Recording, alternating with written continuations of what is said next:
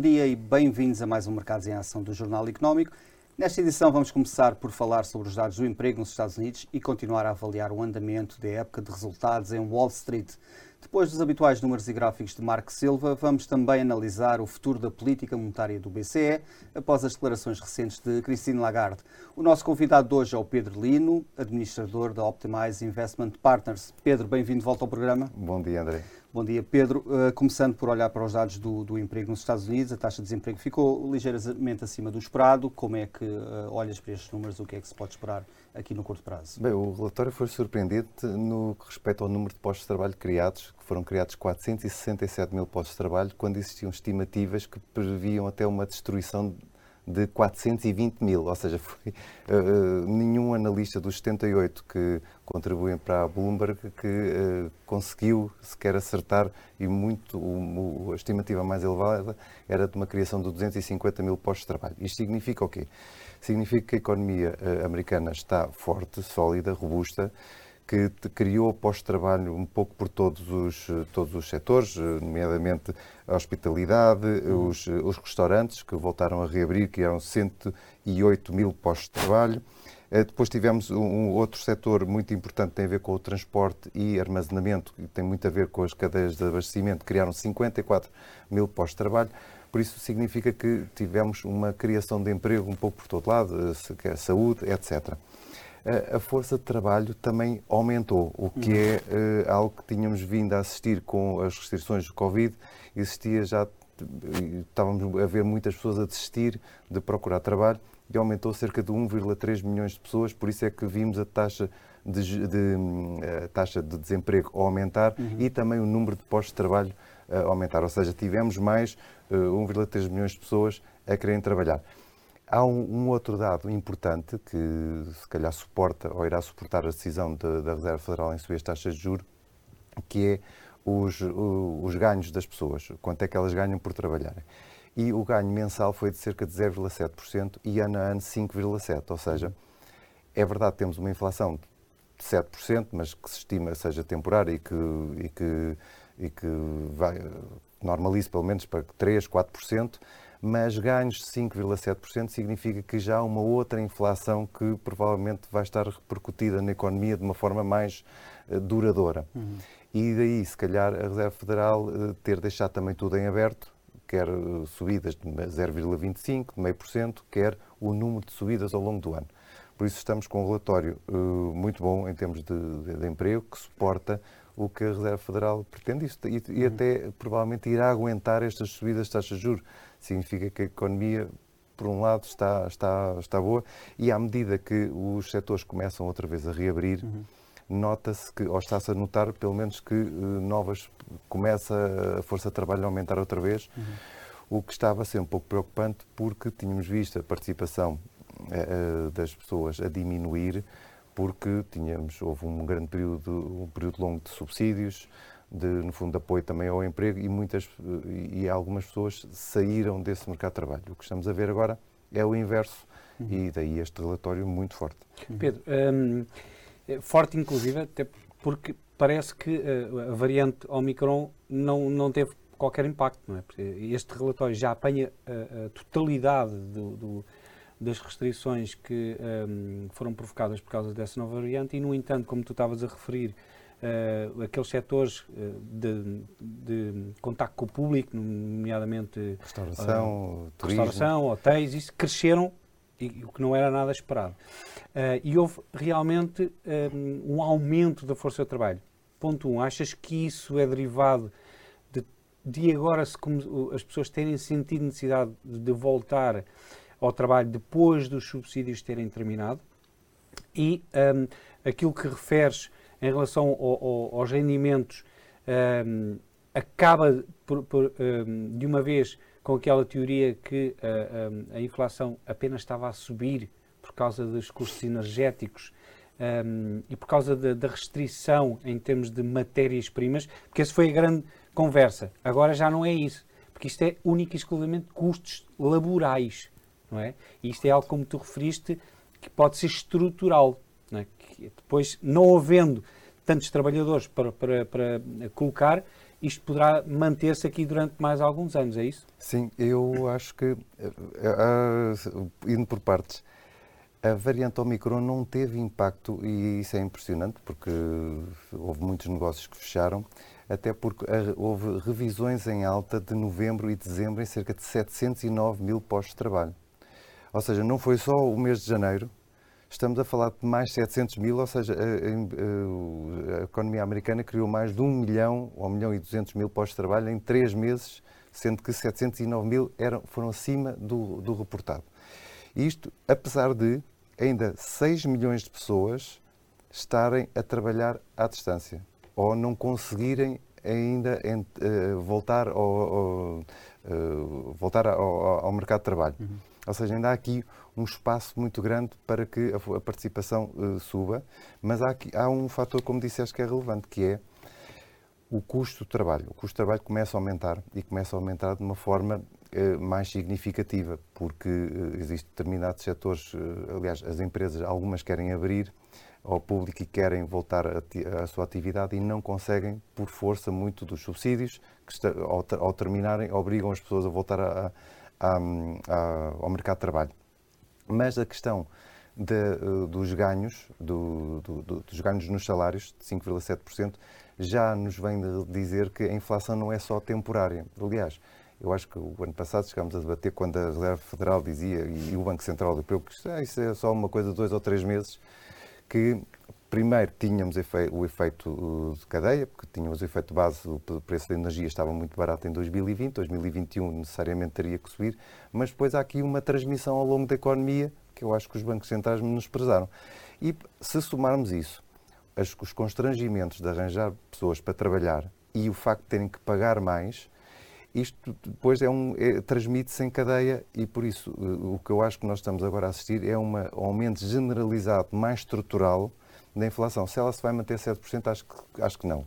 Mas os 2%, acho que vamos estar muito longe também dos 2%. Isso será utópico. Deixa-me só colocar, eh, porque a semana passada também perguntámos ao, ao Luís Bravo, um, ehm, achas que o aumento da inflação, da inflação poderá restringir o apetite dos consumidores? como já se denotou no, nos últimos números? É, é, é, possível, não só dos consumidores, mas também das próprias empresas. Aliás, uh, o Facebook já veio no seu, no seu quando na sua apresentação da empresa, de, dos resultados, já veio referir que muitas empresas diminuíram o, o, um, os anúncios, não só pela concorrência do TikTok, mas também pelo efeito de inflação, porque têm maiores custos de trabalho. Ou seja, se as empresas têm 100, mas, o, mas têm mais custos num segmento do seu, dos seus custos, significa que têm que diminuir do outro lado. Por isso, eh, sim, o facto da inflação estar a aumentar, mais cedo ou mais tarde, vai também, eh, vai, se os salários não, não aumentarem na mesma proporção, vai ter um impacto no consumo.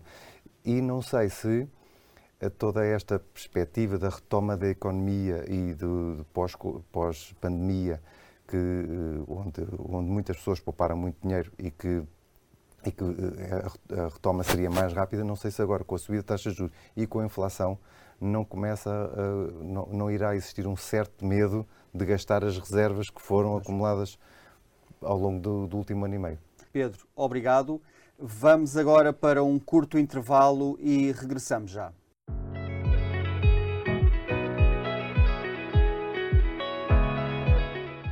Bem-vindos de volta. Vamos agora continuar a nossa conversa com Pedro Lino da Optimize Investment Partners. Pedro, a época de resultados já está na, na, fase final, em Wall Street. Como é que analisas até agora estes resultados? Houve aqui alguma surpresa, alguma desilusão, alguma surpresa pela positiva? Sim, os resultados até têm sido bons. O problema é que o que é que nós ficamos habituados como investidores, que é, no fundo, é uma gestão de expectativas. E nos trimestres anteriores, eh, ou até se compararmos o ano passado, a expectativa era que as empresas fossem batendo sucessivamente e, os, os, o, as estimativas dos analistas e apresentassem ainda crescimentos superiores. Este ano, nós temos grande parte das empresas a apresentar eh, também eh, resultados superiores ao esperado, mas não. Eh, a, a, a, ordem de grandeza em como batem esses números, como superam esses números, não é tão grande, a magnitude não é tão grande quanto nos trimestres anteriores. E o que vemos também algumas desilusões. Tivemos, por exemplo, o caso do, do Facebook, que foi que deitou um balde de água fria por muitas empresas tecnológicas. E depois tivemos também uh, lados positivos, da, da, mesmo no setor da tecnologia. Em termos de setores, globalmente, a indústria e os materiais são os que estão a apresentar piores uh, desempenhos, uhum. mas o setor da tecnologia continua a ser aquele que está a apresentar melhores resultados. Agora, mais uma vez aqui tem a ver com as expectativas e o que nós vemos, ou estamos a ver, pelo menos no setor da tecnologia, é um ajustar das, eh, das métricas com que olhamos para, para, para a sua valorização. Por exemplo, o PER das, das, empresas de maior capitalização e das tecnológicas tem vindo a ajustar. O Facebook, que, que transacionava múltiplos de 30 e 40 vezes os resultados, agora com este ajustamento está a 17, a 17 vezes. Ou seja, é um múltiplo mais normal. Já são uhum. empresas que Uh, provavelmente já não são tidas como, uma, como, como, tendo tanto potencial de crescimento e o que existe, existe, hoje em dia é um ajustamento do mercado muito mais rápido do que existia. Uhum. Vimos também no caso da Amazon, apresentou, eu não diria que eram bons resultados, apresentou boas perspectivas porque vai subir o preço para 149 milhões de americanos e isso deu logo também uma valorização de quase 200 mil milhões na, na cotação. Mas os resultados em si provavelmente até não foram, se analisássemos bem, até não foram os melhores todos. No entanto, os ajustamentos neste momento no mercado são, são quase instantâneos. Uhum. De qualquer das formas, hum, a época de resultados está a correr bem para as empresas americanas uhum. uh, e eu diria que isto é mais um sinal de força da economia americana. Agora, não está com aquela força que já vimos, nem com a perspectiva de crescimento que já vimos. E daí os mercados também uh, não estarem a reagir tão, em, tão de uma forma tão positiva, uhum. mesmo quando as empresas superam. Pois. Os ânimos estão bastante mais calmos. Uhum.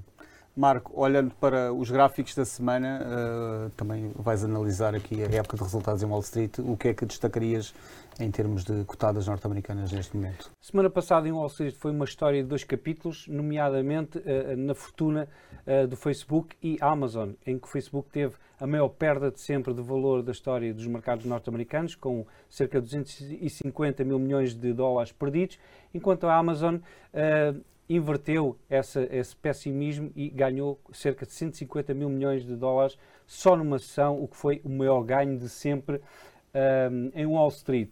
Podemos ver que as tecnológicas tiveram um comportamento na semana passada muito positivo, apesar de alguns uh, de, de, vermelho, nomeadamente a Texas Instrument, uh, e de realçar a PayPal que perdeu 22%. A banca continua com um bom desempenho, já com a perspectiva de, dos juros subirem nos Estados Unidos. Em relação ao resto do mundo, destaque aqui para a AstraZeneca, com uma perda de 6%, ao passo que a Val no Brasil ganhou mais de 6%, portanto, um bom desempenho para a mineira, e uh, de realçar na China, quase todas as empresas cotadas, com destaque para a Alibaba, tiveram um comportamento positivo. Em relação aos setores uh, e aos mercados, uh, a semana passada foi boa uh, para quase todas as praças financeiras, com ganhos muito similares entre a Europa e os Estados Unidos, e de realçar aqui a recuperação do setor um, ehm, dos semicondutores, que teve um ganho superior a 13%, e da continuação das valorizações no setor energético. Em relação aos gráficos, podemos ver aqui uh, o euro-dólar que está a partir esta linha de tendência amarela. Portanto, isto é, é um, um, sinal uh, positivo, bullish, para o, o euro-dólar nos próximos tempos. Poderá fazer aqui um retest desta linha amarela e então haver aqui uma uh, continuação da valorização, o que significa que um, o euro terá tendência a valorizar em relação ao dólar nos próximos semanas, meses. Este é o gráfico do Facebook podemos ver aqui esta linha de tendência de muito longo prazo, desde 2013, que ainda não foi testada, mas há a haver aqui uma correção ainda superior. Podemos ver aqui a zona dos 180 dólares por ação, com uma, um local para um eventual suporte de longo prazo. Por fim, uh, o gráfico da Amazon, também semanal, em que podemos ver que uh, a empresa uh, também tem aqui uma linha de tendência definida de suporte à amarela, nos cerca de 2.100 dólares, mas ainda está muito distante. Portanto, enquanto o Facebook poderá vir a testar, a Amazon para já está uh, longe disso. E é tudo, André. Marco, obrigado. Uh, Pedro, regressando aqui à nossa conversa, uh, temos falado também muito sobre o setor tecnológico, se tem destacado. Existe aqui mais algum setor também que, que tem estado a ter bons resultados neste momento? Não, mas o setor financeiro, que à medida que as taxas de juros sobem, principalmente nos Estados Unidos, a sua margem é superior. Também estamos a falar de uma economia mais dinâmica, uh, estamos a falar de maiores volumes de empréstimos e temos tido, temos tido volatilidade também que sustenta a parte de trading dos bancos, ou seja, é, não é só o mercado, é também agora a economia, a reabertura e a perspectiva de taxas de juros superiores que vão permitir ao setor financeiro ter uh, resultados que provavelmente irão ser recorde em 2022. De qualquer das formas, não nos podemos esquecer que o, setor também já subiu bastante, ou seja, nós muitas vezes, quando falamos aqui de resultados, não quer dizer que uh, as cotações vão subir a partir de agora. Não, o mercado ajusta e as expectativas já estão incorporadas. Por isso é que nós vimos o setor da tecnologia a subir durante o último ano e meio de uma forma bastante expressiva, mesmo uhum. até o setor financeiro, até a energia, o setor da energia, vimos os resultados da ExxonMobil que foram excepcionais, uh, com o preço de petróleo a andar uh, no último trimestre os 74 dólares e o preço de produção a baixar para os 41, ou seja, a empresa tem uma margem enorme. Se, se, percebermos que o preço do petróleo continua a subir, já está no 91, significa que as margens do setor de energia, principalmente petrolífero, uhum. Irão aumentar substancialmente. E estas empresas, no fundo, agora também vão aproveitar para reduzir a sua dívida, remunerar os seus acionistas e por isso o setor da energia mais focado no, no, petróleo e o setor financeiro acho que se vão comportar bastante bem. Vamos ver é se eh, esta tendência para o ESG se vai manter durante muito tempo, porque agora nós temos vindo a assistir a uma penalização muito forte das empresas eh, de energias renováveis face à recuperação das empresas petrolíferas porque estão a apresentar resultados superiores e porque se, se calhar dependem menos da taxa de juros do que os projetos de, de energias renováveis e por isso agora vamos ver se os investidores aguentam manter-se fiéis aos seus princípios ou se vão escolher também a via do, da rentabilidade. Então, que está à sustentabilidade Sim, do, do, do, investidor e sustentabilidade financeira e ambiental e tudo. Serão tempos interessantes para, para seguir, com certeza. Uh, Pedro, achas que um, as, te as, tecnológicas têm aqui espaço para crescer uh, depois desse ajuste em relação aos múltiplos de mercado? Nós tivemos já um ajuste substancial, eu diria que o Facebook então foi o principal de todos e provavelmente eles começaram a investir muito na área do no meta, no que acham que vai ser o futuro. E também é necessário para manter uma cota de crescimento ou uma taxa de crescimento investir. E também vemos que maior concorrência do TikTok, maior eh, a estabilização do número de viewers mensais eh, e uh, diários, nos 1,9 bilhões de pessoas, no, no caso de de, dos utilizadores diários, mesmo assim é muita gente. Eu acho que já se perspectivava, chegava a um ponto, isto tinha que estabilizar, porque as empresas não podem continuar a crescer de eterno, até porque somos 7 mil milhões de pessoas, já tem 2 mil milhões todos os dias. Isto chega a um ponto tem que procurar outros negócios e eu acho que é isso que está a acontecer.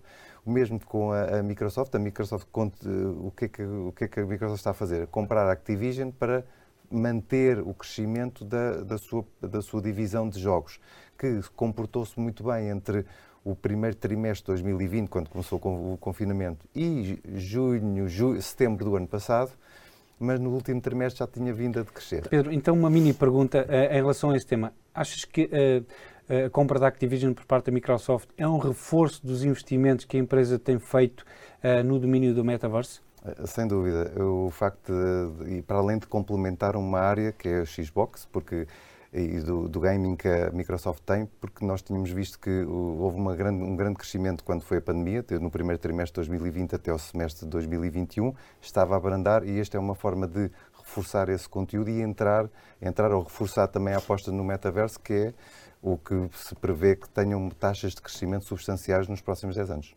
Obrigado, Pedro. Vamos agora para um pequeno intervalo e voltamos já.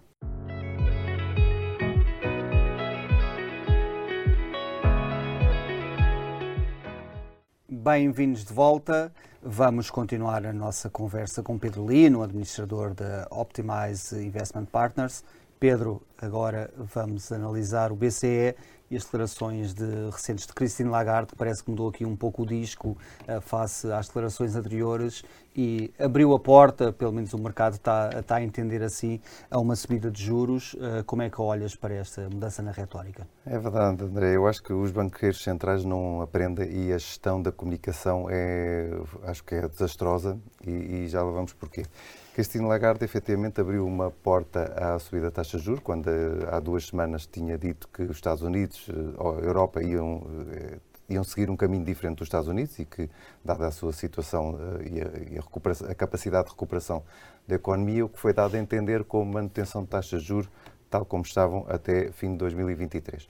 O, de 22. O que é facto é que o mercado já estava a incorporar para dezembro de 2022 uma ligeira subida, mas o que foi dito agora na, nesta reunião de quinta-feira é que, uh, afinal, está tudo em aberto e que uh, já existem perspectivas de reagir para uma inflação que até aqui também era temporária, uhum. agora aparentemente já é permanente. O Banco Central tem sido bastante, ou está a ser pressionado, a partir do momento em que temos uma taxa de inflação consistentemente muito próxima ou até superior a 5%, neste caso 5,1%. É um facto de que mais da metade dessa inflação por agora tem a ver com os preços de energia, mas começa-se também a ver, tal como nos Estados Unidos, um efeito de repassagem a todos os setores da economia, o que significa que há uma inflação mais global. Uhum. E o Banco Central tem sido pressionado entre por, uh, também por, por, alguns governadores a uh, subir as taxas de juros, porque temos vindo a assistir a uma política muito acomodatícia, taxas de juros negativos, que é algo que nunca tínhamos visto, nem no, e os Estados Unidos, felizmente, não foram por aí, para além de comprar a dívida pública e dívida privada e, no fundo, também financiarem os Estados. Qual é o problema desta grande alteração? O problema é que, não tendo sido bem comunicada, teve um impacto monumental no custo dos, eh, da dívida do, dos países, não só os países core, como seja a Alemanha, mas principalmente nos periféricos, e vai causar um problema grave se o Banco Central não se redimir rapidamente. E, a título de exemplo, as taxas de juros alemãs estavam a menos 0,5%, 0,05%, ou seja, estavam no território negativo, mas próximas do zero. À, à data de hoje estão a 0,22%, ou seja, subiram quase 0,3% em três dias. Mas o pior não é a Alemanha. O pior é países como Portugal, uhum. que estávamos a transacionar cerca de 0,6%, estamos neste momento a 1,1% a 10 anos. Mas a Itália que já vai cerca de. A Itália já está com 1,80% nos juros a 10 anos, quando estava com 0,85%. Hum. Mas pior ainda é o caso que nós vamos ter que falar, se calhar dentro de alguns meses ou um ano, que é a Grécia outra vez. Okay. A Grécia que chegou a pagar o ano passado menos do que a Itália, que era algo que não se compreendia. Mas porquê? Porque como o Banco Central comprava tudo, acho que nem eles perceberam o que é que estavam a comprar. A, a, a Grécia chegou a pagar menos do que a Itália, ou seja, cerca de meio por cento para emitir a 10 anos, neste momento está a 2,5%. Pedro, então deixa... isto, é um, isto, é, isto para, para estes governos que estão super endividados, 180% do PIB, da dívida sobre o PIB, isto é um desastre autêntico para países como a Grécia. Então deixa-me incorporar aí um, esta situação, porque uh, alguns uh, analistas, uh, aliás foi uma notícia da Bloomberg, referiram que o programa de compras de obrigações poderá terminar no terceiro semestre. Trimestre, aliás, um, o que poderia colocar em causa a questão da, da compra da dívida soberana também, não é? Como é que isso vai conjugar? Uh, será que isso vai fazer disparar ainda mais, caso se venha a verificar o aumento dos juros na Europa? E achas que é normal haver esta clara diferença de competência na gestão do, da, das expectativas de mercado entre o BCE e, e, e o Fed? Um, a Europa não dá o devido valor aos mercados financeiros? Sem dúvida. Eu acho que há uma falta de respeito pelas pessoas e pelos intervenientes no, no mercado que não existe nos Estados Unidos. Nos Estados Unidos existe mais cuidado, a linguagem da Reserva Federal, tudo o que é dito é bastante trabalhado, é tudo muito minucioso. Porquê? Bem, porque são 150 milhões de americanos que têm as suas poupanças no, no mercado. E, independentemente de serem muitos ou poucos, há um respeito. Uh, ou seja, há, a necessidade de ser claro e transmitir e para a gestão das expectativas. Uhum. Na Europa nós não vemos isso. Trata-se do mercado como ah, são, são, é quem tem muito dinheiro que vai investir. Não, as poupanças das pessoas para a própria segurança social está investida Exato. em obrigações de tesouro. Este ano gostava de perceber qual é a rentabilidade da, da, da segurança social quando vamos levar uma pancada pois. monumental nas obrigações. Isto para dizer o quê? Que não há efetivamente esse cuidado, nessa preocupação em manter alguma estabilidade nos mercados, nem, o que é o efeito de riqueza que permite, porque se, se tivermos, eh, se ao fim do mês recebemos um extrato, que é o que os americanos recebem, com os fundos de investimento ou as ações a valorizarem, a propensão a gastar também é maior e a propensão ao consumo também. Por isso é que isto na Europa não avança, é porque existe este, este problema quanto ao capital e a, e a, e a falta de, de comunicação clara. Agora, no respeito ao que estava a referir à periferia, nós vamos ter aqui é um, outra vez um, um aumento dos spreads em virtude deste, desta comunicação e o facto de, uh, do programa de compras ter uh, acabar no terceiro trimestre, que é estes países mais endividados são os que precisam mais de ir ao mercado.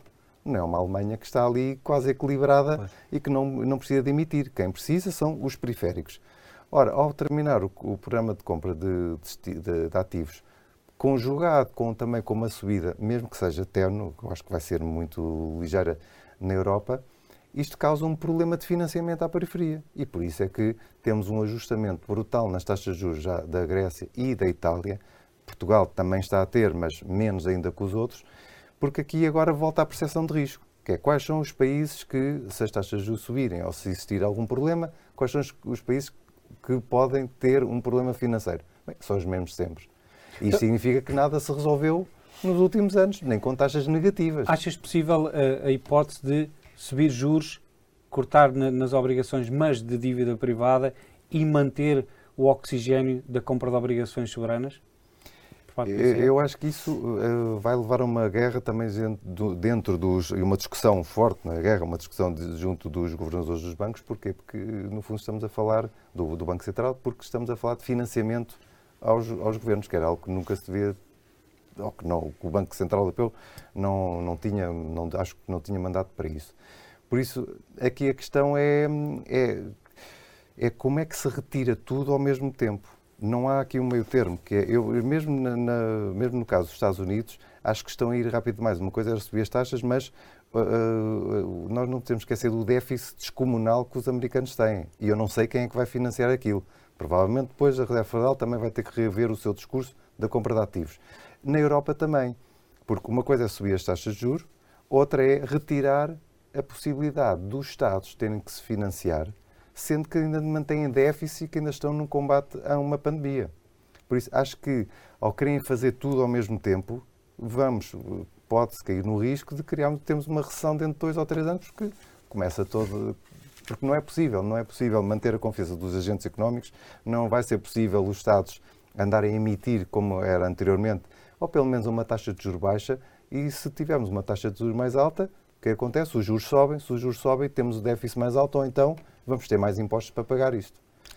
De modo que é, acho que é preciso ter cuidado da forma como se comunica. Acho que o Banco Central Europeu eh, está a começar a entrar em pânico com as taxas dos 5,1%. Não viram atempadamente o que ia acontecer o ano passado, quando, quando toda a gente dizia que isto é temporário, não é bem temporário. Nós temos fatores estruturais que estão a aumentar os custos e que vão aumentar nos próximos anos. Temos a questão do ESG. Eu não sou contra o ESG, sou a favor. Eh, as empresas e as economias têm que se ajustar. Precisamos de um mundo sustentável. Uhum. Agora, não é, é como os políticos eh, nos andaram a fazer crer que é por decreto-lei em 2030 pois. tem que estar tudo ajustado. Não é por, por uma questão é, é uma simples matemática. Não há oferta suficiente para implementares uma transição uh, rápida e como se fosse dois ou três anos e sustentável. Exatamente. Não é possível. Exatamente. Isso coloca pressão. Pressão sobre os preços pois. e, mais uma vez, quem é que vai pagar? Quem vai pagar são as classes mais baixas, porque são aquelas que também precisam de se deslocar, precisam de uhum. consumir energia e que, ou, ou, outro tipo de produtos e que vão ter perda de rendimentos. Eh, e esse é que é o, acho que é o grande drama, é a gestão da necessidade de, de, de, de, uma transição mais sustentável, de uma política monetária que apoie, mas ao mesmo tempo que seja uma política responsável, que não seja uma, taxa, uma política de taxas negativas que permita tudo e mais alguma coisa, pois. que foi o que aconteceu nos últimos anos.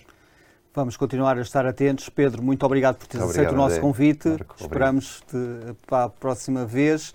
Uh, vamos agora olhar para o número da semana, que é uma percentagem 20,22%. Uh, China Trigors voltou a reforçar na EDP, de, depois da OPA falhada em 2019, uh, reduziu de mais de 23% para 19% e agora voltou a reforçar cerca um, de um ponto percentual para 20,22%. Uh, requererá isto dizer que a, empresa chinesa quer reforçar mais na EDP, uh, sim ou não, vamos continuar a estar atentos a este, a este tema. Marco, agora vamos passar para a personalidade da semana. O que é que nos reserva?